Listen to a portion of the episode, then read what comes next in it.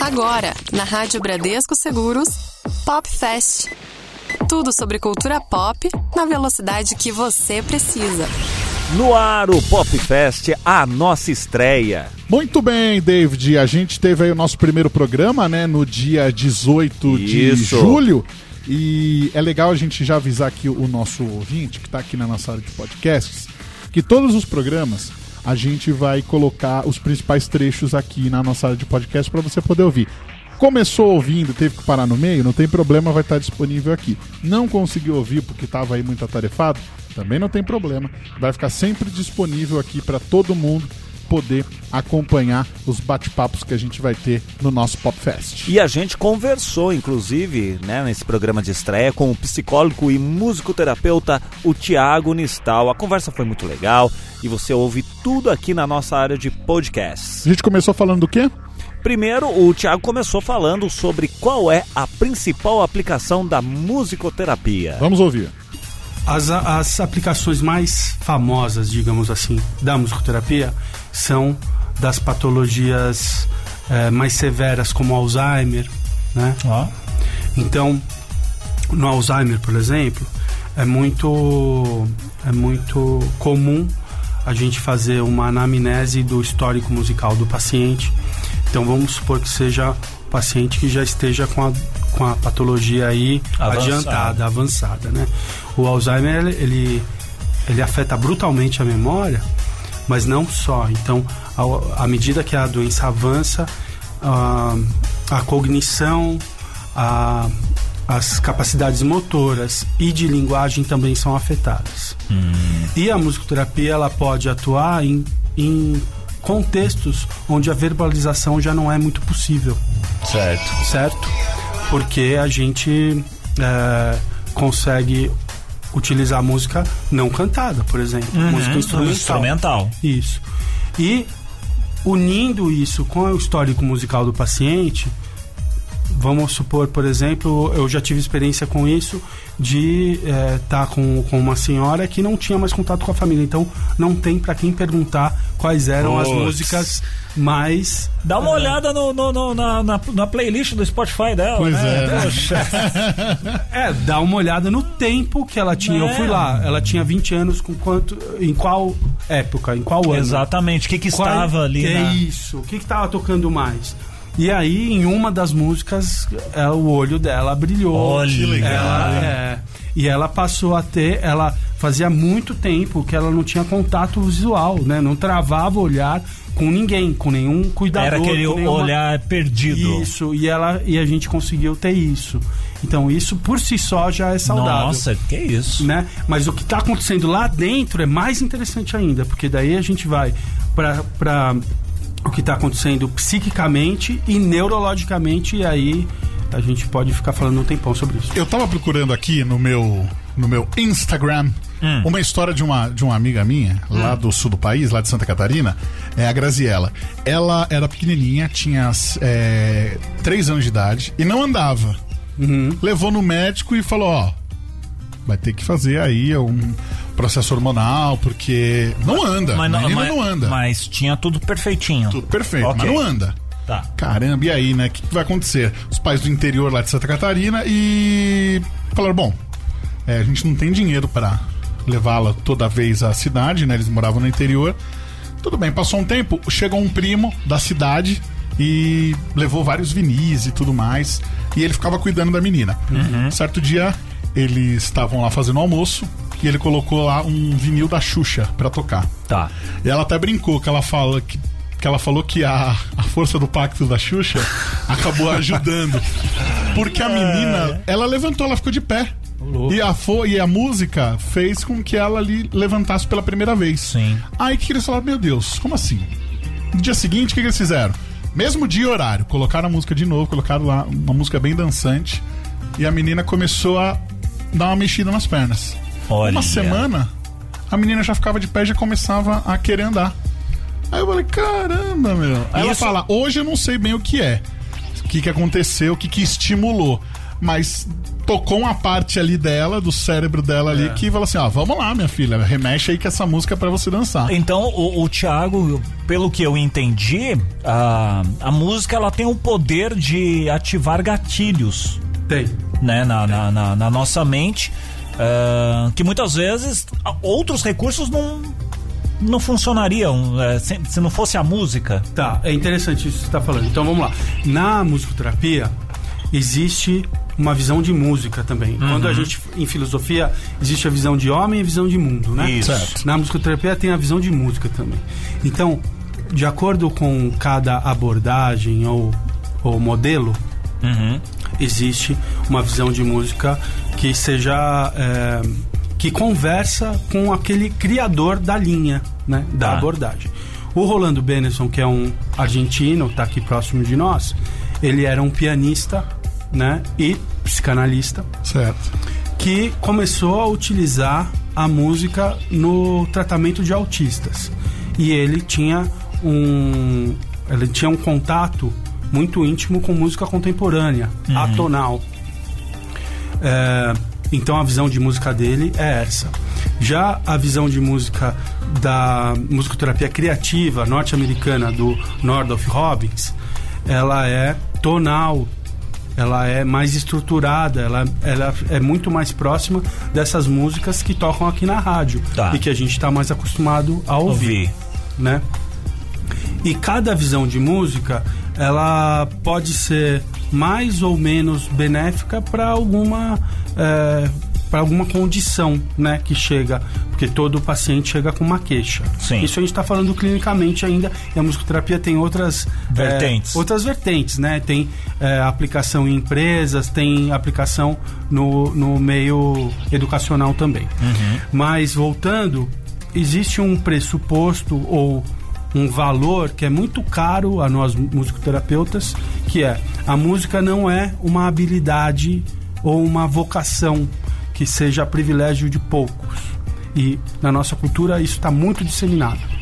A música é um atributo humano. Ó, Então não existe uma pessoa que não seja musical. Não existe. A pessoa pode não ter encontrado o ritmo ainda que, que a agrade mais. Porque tem gente que fala assim, ah, eu não gosto de música. Que a Tem. pessoa pode não ter Tem, encontrado. e tudo bem, não tem problema. Mas é, o que é mais comum, por exemplo, quando, quando eu levo atividades musicais nas empresas, é muito comum eu ouvir pessoas falando: Ah, mas eu não tenho ritmo, eu não sou musical. É, isso é muito construído culturalmente, porque é, a gente passa a acreditar a partir, é, falando historicamente, a partir do momento em que a música sai da vida da comunidade e se transforma em algo é, ali fechado entre os artistas, né? Entre o pessoal daquela comunidade artística. É, porque antes não era assim, né? Antes as músicas, as danças faziam parte de todos os rituais da comunidade. Isso a gente está falando de 200 anos atrás só. Tá. Não é tanto tempo. E está falando também é, da vida fora dos grandes centros urbanos. Se a gente for para qualquer interiorzão do Brasil aí, tem casamento na comunidade, todo mundo canta, todo mundo dança. as- Sim. da mesma forma que todo mundo canta parabéns e bate palma. Certo? É um ritualzinho, né? é verdade. Né? É um ritualzinho. Eu geralmente, no, no- no- nos aniversários de família, eu coloco parabéns da galinha pintadinha. Olha só que beleza. E todo mundo canta. Eu, não, sério, isso daí, eh, eh, sei lá, se foi um lance de musicoterapia, alguma coisa indiretamente, até mesmo porque estou, estou tendo esse contato com esse Sim. tema hoje, né? Nós aqui na Rádio Bradesco Seguros. Mas olha que interessante, Thiago. Era para um tio. Ah, nosso, da família, já senhor, completando aí sessenta e tantos anos, Falei, vou quebrar um pouco esse negócio. Fa- Faz 60 e tantos anos que o cara. Parabéns, o mesmo parabéns. Metiu um galinha pintadinha. Todo mundo cantou e isso daí depois ficou institucionalizado na família que todo aniversariante, independente da idade, seja criança, adulto ou já idoso, se não tiver o parabéns, claro, canta-se o parabéns tradicional, mas se não tiver o da galinha pintadinha ali pra dar aquela quebrada, aquela, né? eh, Então é interessante porque de repente você fala, nossa, não, mas o a- o idoso ali, a pessoa de mais idade não vai gostar, né? E acabou remetendo de certa forma, talvez, não sei. Uhum. Acho que você é a pessoa mais apropriada para dizer isso. É, lembranças da, da, infância de músicas de criança, se bem que Pode 60 ser. anos atrás não tinha tanta música infantil hoje como tem a indústria, né, É. musical. Mas acaba até, acho que ele fazendo uma referência com o que tem agora e lembrando, falou, poxa, na minha época era. É, era assim. alguma coisa, alguma coisa assim, eu não sei. Eu também não. Eu também não teria que perguntar pra ele. Bom, seguinte, é, hoje, dia 18 de julho, também, David, é dia do trovador.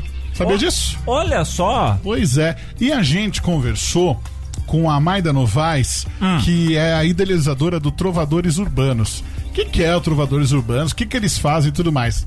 Seguinte, pra você descobrir isso e muito mais sobre os trovadores, você vai ter que ir na nossa área de podcast, que a entrevista exclusiva com ela vai ficar disponível lá. Ah. Mas sacanagem, não vou dar nenhuma uma Não, pistazinha. Temos uma resposta aqui. Eu vou até pegar aqui qual que foi a pergunta. Foi a pergunta de número 3. Diga Vou lá. ver aqui, cadê aqui a pergunta? Podia ter deixado fácil? Podia, mas. Ah, mas é rádio, rádio vivo é rádio, mais legal. O gostoso é quando faltam três segundos pra acabar a música Exato. e você tá no banheiro. Ó, eu perguntei pra ela se como, como que ela achava que a musicoterapia podia aí contribuir para o aprendizado no caso de jovens, é como no projeto que eles fazem com professores lá de Lençóis Paulistas e também como uma forma de bem-estar para quem está na terceira idade. Então, um trecho da resposta a gente ouve Agora. aqui no nosso Pop Fest agora. A música tem um efeito social, ela é transformadora, né? Então, o objetivo do projeto é refletir sobre as prá- práticas afetivas e impactar os alunos pela dinâmica de formação, a transformação pessoal, contribuindo para uma sociedade mais justa, igualitária, humanizada e humanizadora, né? É, a música tem um poder, o afeto tem um poder, e é como eu sempre falo, ninguém resiste a um tratamento amoroso. E os trovadores urbanos estão há 30 anos com uma linguagem amorosa. A gente fala de afeto, isso está no, no DNA dos trovadores. Aqui na Casa dos Trovadores, toda sexta que a gente abre para a cidade num evento amoroso e gratuito, tem um muro do afeto. Então a gente. A nossa linguagem é amorosa e isso é muito impactante, principalmente no momento em que jovens estão precisando de atenção, abraço, o mundo mudou, né? Tá todo mundo muito mais para fora do que para dentro. Então, tratamento amoroso, comunicação amorosa é tudo. Pop Fest. Rádio Bradesco Seguros, o som de Capital Inicial, primeiros erros. Aqui no Pop Fest, estreia programa novo na programação da Rádio Bradesco Seguros. Tan, taran, tan. Perguntar aqui pro Thiago. Thiago, você gosta de Capital Inicial? Meu Deus do céu. Colocou, se não gostar, pode falar que não gosta. Eu, eu acho que todos os problemas que a gente tá vivendo no Brasil começaram com o acústico do Capitão Inicial. Aqui todo mundo tem voz, tem, todo mundo tem direito. Dis- disseram aqui que Perdian, como é que é, Magno? Perdian é uma banda fantástica, incrível. Ah, que tá. Eu já gosto de Jam. Tá vendo? Pessoas de bom gosto gostam Ah, de lembrando que você pode mandar a sua mensagem, a sua pergunta, o Thiago tá aqui, pode responder, tirar suas dúvidas sobre musicoterapia. 11 é o código de área 996434227. Coloca aí a tua pergunta, o que, que você tá achando do papo, interessante, manda pra gente que a gente lê aqui. Exatamente. Pra você que tá chegando agora, não tá entendendo nada, a gente tá recebendo aqui o Thiago Nistal, ele é psicólogo e musicoterapeuta. Estamos falando aí sobre como a música pode ser um agente transformador na vida das pessoas. Tiago, você falou que tem várias aplicações aí a musicoterapia. Tem a que a gente pode usar é, tanto para educação, né, nas escolas e também no meio corporativo. Como a gente está falando para os nossos colegas, para os nossos amigos da Bradesco Seguros, acho que é legal a gente poder falar dessas duas aplicações, tanto da educação quanto da corporativa. Legal. Que são, na verdade, irmãs, né? Porque quando a gente fala de é, atuação nas empresas, a gente está falando de educação corporativa também.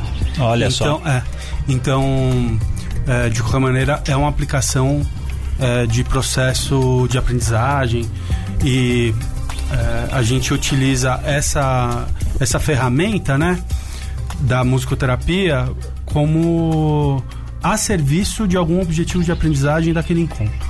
né? Então, o que acontece é que geralmente eu sou chamado pelo cliente E, e esse cliente ele tem um objetivo ali, ele quer que aquela equipe é, adote comportamentos mais funcionais ou é, é bem comum é, eu ser chamado porque tem uma meta a ser batida, alguma coisa desse tipo, e aquela equipe é, precisa ser mobilizada para aquilo.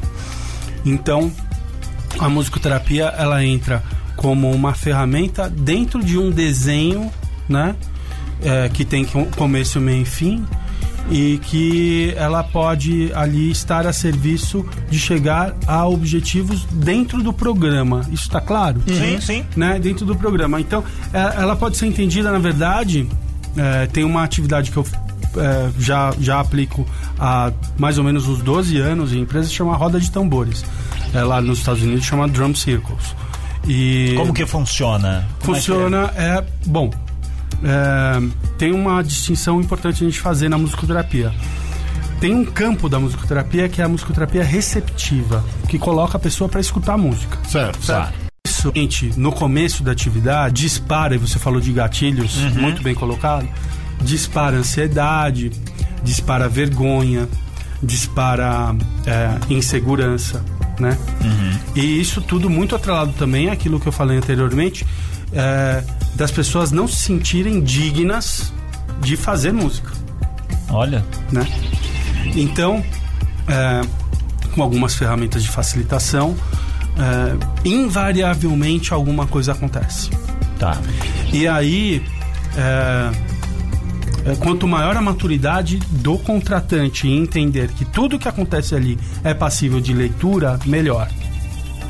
Porque não estamos ali com, com nenhuma. é, Com o nenhuma resulta- resultado pronto, né? Exatamente, que não, e, e nenhuma intenção de performance, certo? Então, assim, ninguém ali é, tem a intenção de transformar aquele grupo numa escola de samba, Sim. certo? Então, é, tudo o que acontece e o que acontece ali nas entrelinhas das relações das pessoas, é por isso que é uma dinâmica de grupo, né? A dinâmica de grupo, as pessoas têm muito preconceito com dinâmica de grupo. Ou porque pagaram um mico em algum momento. Exato. Ou porque é, Vão pagar ainda. ou porque vão pagar, muito bem, ou porque associam dinâmica de grupo a uma situação de é, teste. As muitas pessoas é, estiveram em dinâmicas de grupo é, no momento de recrutamento e seleção. Se sentiriam é, é, julgadas. Julgadas, exatamente. Né? E tem gente E- que vai até preparada, não preciso ter tal postura, É, porque aí. é, e aí não consegue nem se colocar e passa outra imagem, né? Totalmente Exato, diferente. Fica nervosa e tal. E aí, com- é, é, né, fazendo a ponte disso com o que acontece na roda de tambores, todos esses sentimentos são mobilizados, obviamente. Né? O, medo de, o, medo, o medo de errar e como o grupo lida com o erro. Né? Como o líder lida com o erro. Como essa corporação entende o erro. Porque, vamos combinar uma coisa, não existe, e a palavra de ordem hoje em dia não é inovação, Sim. né? Todo mundo fala de ino- inovação, disrupção. Essas são as palavras da moda agora na- na educação corporativa. Não existe disrupção sem erro. Né? Ali, ali, por exemplo, na, na, na roda de tambor, é, quando está sendo executado ali, você consegue perceber de repente o funcionário que está. Não, não vou dizer com raiva do chefe, mas às vezes ele está insatisfeito ali com a, posição dele, o trabalho dele, o cargo dele. Isso, Então. isso, isso é perceptível? É, é perceptível. Eu tenho algumas percepções. Se elas são. é, quanto mais eu tiver a possibilidade de checar essa percepção, melhor, né? Claro. né? Porque é, ali é uma fotografia do estado anímico daquele grupo. O cara tá com raiva do chefe, mas começa a descer a baqueta ali no tambor mais, mais forte, ah, uma po- agressividade entre aspas, Isso. né? Um- E aí eu posso ler como raiva do chefe, mas na verdade ele tá tentando se sobressair na potência mesmo, no volume, num caso de competição. numa questão de competição É. ali dentro do grupo. Se tornar protagonista, né? É, exato. Então, assim, é, o que acontece na atividade é muito importante. O que acontece depois da atividade é mais importante. Né? Quando eu sou contratado para fazer somente a atividade, tudo bem. Até porque tem uma linha da musicoterapia, que é o músico centramento, que acredita que o fazer musical em si é curativo. E não precisa de nenhum processamento a posteriori. Tá. eu respeito, obviamente, mas eu gosto de processamento a posteriori. Porque já que estamos lidando com seres humanos plenamente funcionais, saudáveis e que têm capacidade de verbalizar, por que não falar do que, do que acabou de, de acontecer uhum. e deixar as fichas caírem, né? Sim. Nem, nem todas as fichas, ou, ou acho até que uma parcela pequena das fichas caem durante esse processamento, logo após a atividade. Tem ficha que cai muito depois. Uhum. Mas quanto mais tempo a gente tem para se debruçar sobre quais sentimentos for, foram mobilizados durante a atividade, quais competências aquele grupo apresentou para é, conseguir é, dar conta desse desafio, porque é um grande desafio. Uhum. A grande maioria das pessoas nunca fez música em grupo. É. Né? E como que eles podem levar isso para o dia a dia? Essa é a grande questão. Como que a gente pode apoiar no dia a dia, depois da atividade, porque, olha, a atividade vai mobilizar é, sentimentos, vai disparar alguns hormônios, né? Serotonina, dopamina, adrenalina, as pessoas vão se sentir bem. Uhum. Vão se sentir bem. Mas qual é o efeito residual disso? Essa é a grande questão. Né? É, o quanto que a gente pode apoiar esse grupo para que esses comportamentos que o próprio grupo entendeu como funcionais eles possam ser desenvolvidos. Porque a gente sabe aqui que é difícil mudar hábito, né, gente? É. Não é assim, ah, porque alguém chegou e deu uma palestra e falou, gente, vamos ser cooperativo, e as pessoas falam, nossa, da é noite, verdade, Da né? noite pro dia, tudo muda. É, não é assim, não é mágica. É, não é um portal mágico de algumas horas que você entra e sai uma pessoa incrível. Isso não acontece. É processo. Que coisa, hein? Tá vendo, David? O que, que tem? Estamos, eu, eu, estamos aqui embasbacados com muitas coisas que a gente não sabia. No começo desse ano saiu uma notícia uh, em jornal falando num desses portais, uh, falando sobre as músicas mais nocivas ao se dirigir. Ao, ao, ao, quando você está ao volante. Tá. Eu não vou, eu vou tentar ver se eu acho aqui. Uh, eu não concordei com nenhuma delas, mas isso teria, por exemplo, a ver com. claro, a música estimula a gente. Então, imagina, você tá numa estrada, aquele retão, pega a Fernão Dias, sentido Minas Gerais, os retões da Fernão Dias. Teu carro tá bom, a estrada tá boa. Você tá ouvindo um som empolgante? Você vai que vai, né? Você vai, a tendência é que você acelere, hum. né? E as músicas que, que eles deram, uh, falando de, desses perigos, não eram necessariamente músicas tão com o BPM, o ritmo mais elevado. Eu vou ver se eu consigo achar aqui, mas isso também interfere não só na, na parte corporativa, no mundo corporativo, mas, por exemplo, você tá no metrô, as grandes cidades, a gente tem um problema aí de. Uh, não é um problema, é, chega a ser até um desafio da, da locomoção com o transporte público. Ônibus cheio, metrô cheio, e a gente percebe muito as pessoas com fone, uhum. né? Seria de repente um modo de se isolar do resto ali, de não querer ouvir a ambiência, o som do, do, do né, as conversas paralelas que estão ali de forma indireta e se fechar no mundinho para passar mais rápido, passar né? mais rápido para me deixar mais calmo porque o metrô tá lotado, eu não consegui lugar para sentar e eu vou ter que ficar é. meia hora em pé. Eu acho que sim, eu acho que sim. É, eu acho que é uma tentativa de controle, né? Porque dentro de um ambiente extremamente caótico, se você pode controlar pelo menos o que você ouve, traz um certo conforto, né? É. é porque é muito ruidoso, é, muita gente falando, é, e, e, e, tem outras, outros estímulos do ambiente que são desagradáveis, como a temperatura, geralmente está calor. Uhum. É, é, tudo é meio desagradável ali naquele contexto, né? Se você, eu acho que as pessoas é, ficam de fone porque o que elas podem controlar, elas controlam. É. Né? David, seguinte. Diga. Daqui a pouco, depois do som do Another Level, hum. Thais Bauer virá com algumas questões que ela já reuniu ali. Certo. É, a gente também vai falar sobre a aplicação nas escolas da musicoterapia e muito mais. Muito bem. Pop Fest. Esse é o Pop Fest aqui na Rádio Bradesco Seguros. Não sai daí que a gente volta já. No, I don't. Rádio Bradesco Seguros, o som de Another Level aqui na programação. Esse é o nosso novo programinha aqui na Rádio Brasil Seguros, né, Magnones? Isso mesmo. Eu tô dividindo o microfone aqui com o Thais Bauer, sabe por quê? Ai, ai, o dueto. Porque a Thais Bauer ela trouxe agora questionamentos. Opa, vamos Thaís lá. é uma mulher questionadora e trouxe aqui pra gente. Como a gente tá aqui entretido, ela ficou de olho lá no nosso e-mail, pegou as mensagens que chegaram aqui, as dúvidas e tá trazendo pra gente. Seja bem-vinda, Thaís. Vamos lá, Thaís. Muito obrigada, boa tarde. Boa então, tem muita gente com muita dúvida aqui. Eu anotei aqui umas cinco ou mais interessantes. Tá é bom. muita pergunta? Não, vamos lá. Vamos lá. A dúvida que a galera mais quer saber é por que, que algumas músicas são chiclete. Elas grudam na nossa cabeça e a gente não consegue mais pensar em outra música, cantar outra coisa, ela fica ecoando na nossa mente como se fosse uma outra voz ali. Tá. É, Bom, é... vamos fazer um acordo aqui. Tudo que eu responder vai ser do meu ponto de vista, né? Sem Ok, problema. Ponto de combinado. vista. Porque outros profissionais podem responder de uma maneira diferente. Certo. Eu vejo que a música pop, né? Ela atende a alguns protocolos que já são e algumas cadências musicais que já são praticadas há muitos séculos, talvez milênios. Então, quando a gente estava conversando de, de identidade sonora, essa identidade sonora ela já está ali na fronteira da identidade cultural com a universal. Por exemplo, o Bob McFerrin, vocês conhecem? Sim.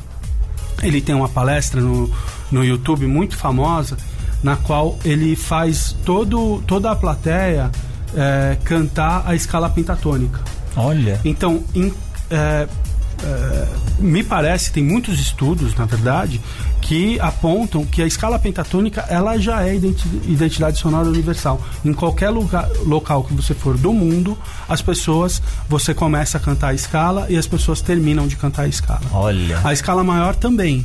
Aham. A escala- Então, eu acho que essas cadências, né? Essas, é, esses acordos harmônicos e melódicos que são feitos é, pelos produtores e pelos compositores da música chiclete, eles já estão tão arraigados, tão enraizados em nós, que passa a ficar em looping na cabeça. Outra coisa que acabei de pensar aqui é, o é a seguinte: na, na- no exercício da composição, o, o autor, o compositor, ele sempre, quanto mais consciente daquilo que ele faz, ele brinca entre a frustra- frustrar o ouvinte daquilo que ele acha que vai acontecer ou atender o ouvinte naquilo que ele acha que vai acontecer. Existem músicas que são mais desafiadoras, né, esteticamente e nessa trilha mesmo da composição, e outras que são pensadas para só atender o que a gente acha que vai acontecer, que são as músicas chiclete. Eu acho que é por isso que que fica aterrorizando a gente até a hora de dormir. Eu acho que às vezes até proposital, né? É. De, de você produzir uma música e você sabe que as pessoas vão gostar porque ela tem aquela escala já de que normalmente atende o gosto aí da Exatamente. maioria, né?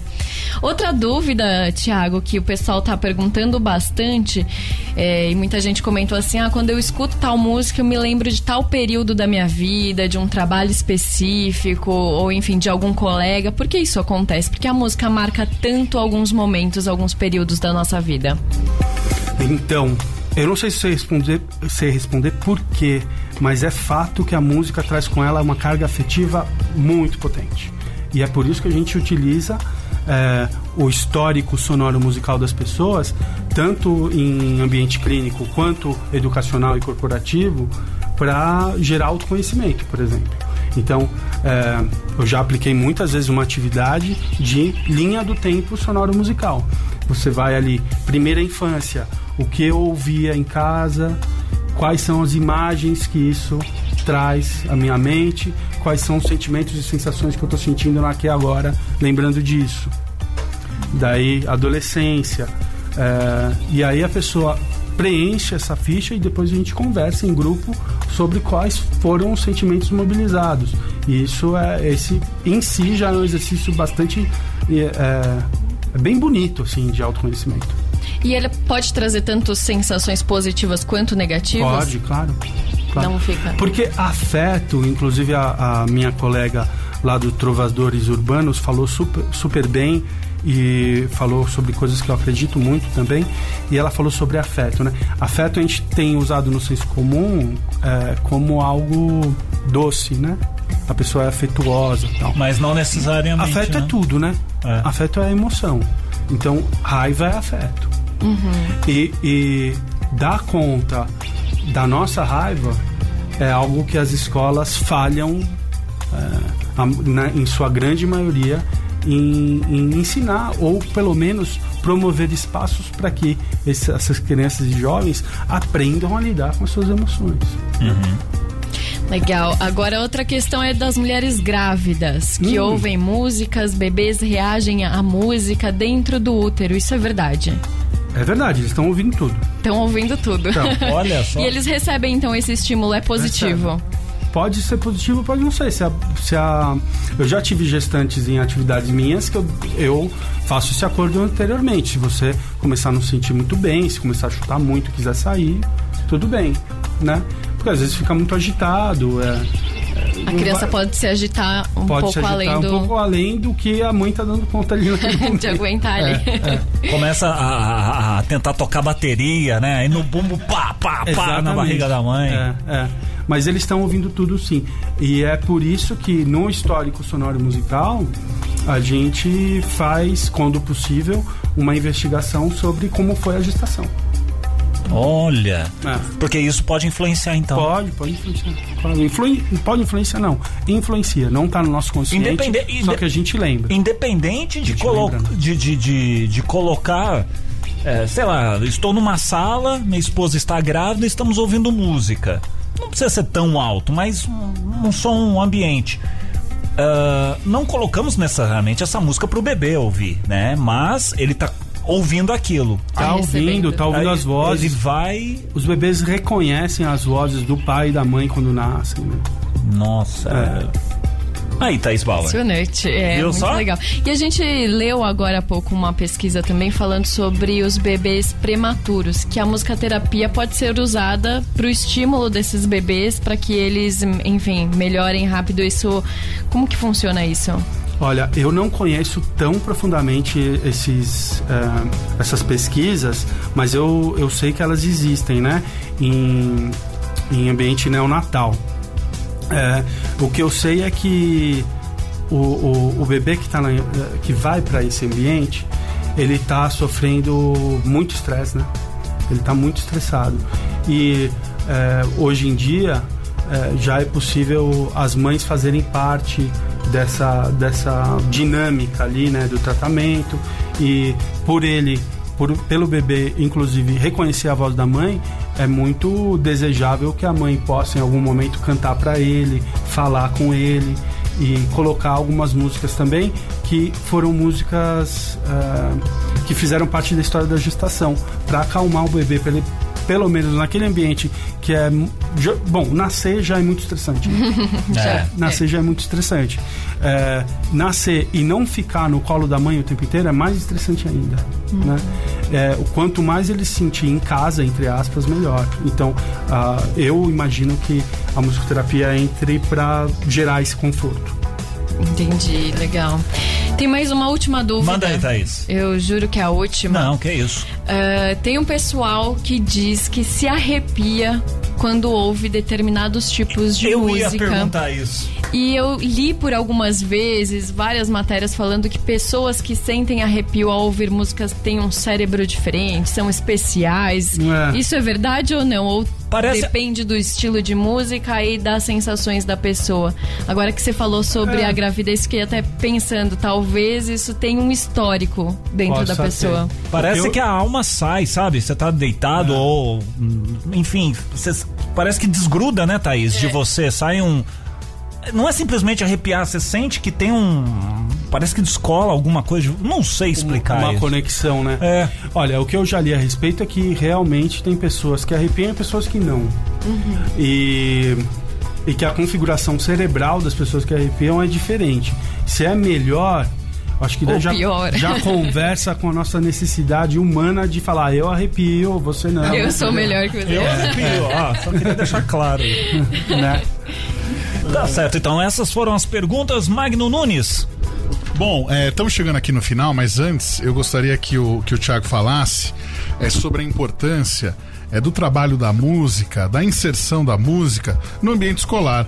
A gente vê hoje aí mudanças dentro do currículo e tudo mais, mas nunca se fala da inserção da música, onde você vai poder molecada despertar na molecada uma, uma quem sabe algum talento e tudo mais ou como você falou é, aqui a gente falou aqui no- em, em off sobre como a música é um fator ali às vezes de modificação para uma fatia da sociedade que está abandonada mas que vê na música uma saída para poder encontrar um futuro melhor poder é, fazer a sua voz ecoar. Queria que você falasse um pouquinho sobre a importância da música no ambiente escolar e como que ela pode fazer é, para despertar e também ajudar as crianças a se darem melhor ali dentro, dentro da sala de aula. É, tem esse aspecto aí mais prático que seria de detecção de talentos, né? De possíveis talentos e que é importante.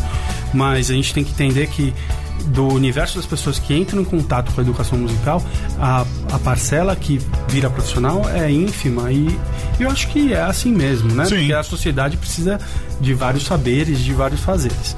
Mas é, eu acho que o benefício maior da música na escola é promover uma é promover é, momentos e espaços de prática da cultura cooperativa, né?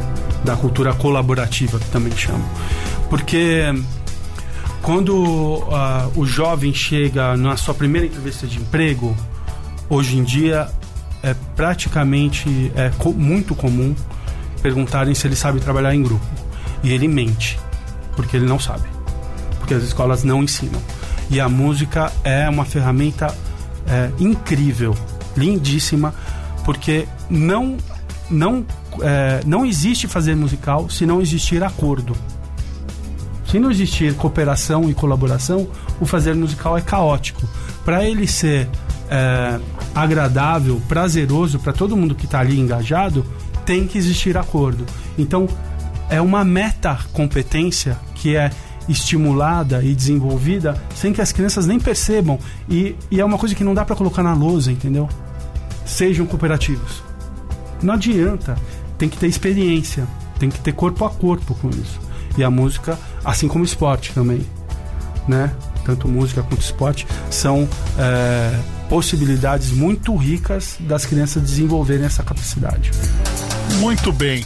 Ó, só para o nosso ouvinte saber, a gente não falou é, sobre. É, Tinha que ser um programa de três horas, no capaci- mínimo. Capacidade de, de- do ouvido absoluto, como isso, como, como Tinha que ser acontece. três horas, no mínimo. É, a gente não falou sobre uma história muito legal do Jimi Hendrix.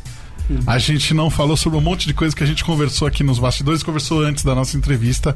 Então, é, é um tema muito legal que acho que a gente tem que arrumar um jeito de trazer de volta aqui no nosso programa pra gente Ah, poder vai- conversar um pouco vai mais ter que voltar. isso. Vai ter que voltar. E agradeço demais aqui a participação do Thiago. Obrigado por ter vindo aqui no nosso estúdio para conversar com a gente, para nos ajudar a entender um pouquinho mais sobre esse negócio chamado música, que a gente trabalha todo dia aqui tocando as músicas para os nossos ouvintes. Nós somos, nós somos musicoterapeutas. Exatamente. A gente anima o pessoal que tá aí em Alphaville, Rio de Janeiro, né? Então a gente faz essa, esse trabalho de, né, incentivar a galera aí a trabalhar num Exatamente. ambiente muito gostoso. Porque como a gente falou outro dia, é, determinada música entra em determinado na, na pro- em determinado Determinada horário da hora. programação por um motivo. Sim. Então de manhã você não vai colocar uma música pauleira, você vem de acordo com o que o dia vai crescendo. Então começa calmo, vai subindo, subindo, para quando chegar aqui de tarde, todo mundo tá animado, tá Exatamente. sempre é, disposto. Então é, é um jeitinho da gente colocar a musicoterapia aqui na nossa, na nossa programação. Tiago, muito, Muito obrigado legal. pela sua participação. Obrigado. As portas estão sempre abertas. Muito obrigado, obrigado pelo convite. É um prazer falar é, de musicoterapia sempre e quando precisarem, estou de volta. E a outra coisa, é quem quiser saber um pouco mais de você, tem algum site, tem alguma coisa que, que o pessoal Tem o pode site. procurar?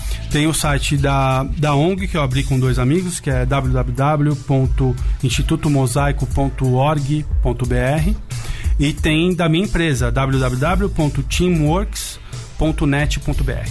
Muito bem. Chegou agora. Pô, perdi a entrevista, não tem problema. Ela vai ficar disponível na nossa área de podcasts a qualquer momento. Tá bom? David, fim. Fim. Acabou. Essa foi a estreia do Pop Fest. Programa pra lá de especial hoje aqui na programação da Rádio Bradesco Seguros. Obrigado, Thiago. Obrigado a todo mundo que ficou conectado. Popfest volta na semana que vem. Quinta-feira, às três da tarde. Com mais um convidado. Você ouviu na Rádio Bradesco Seguros Pop Fest.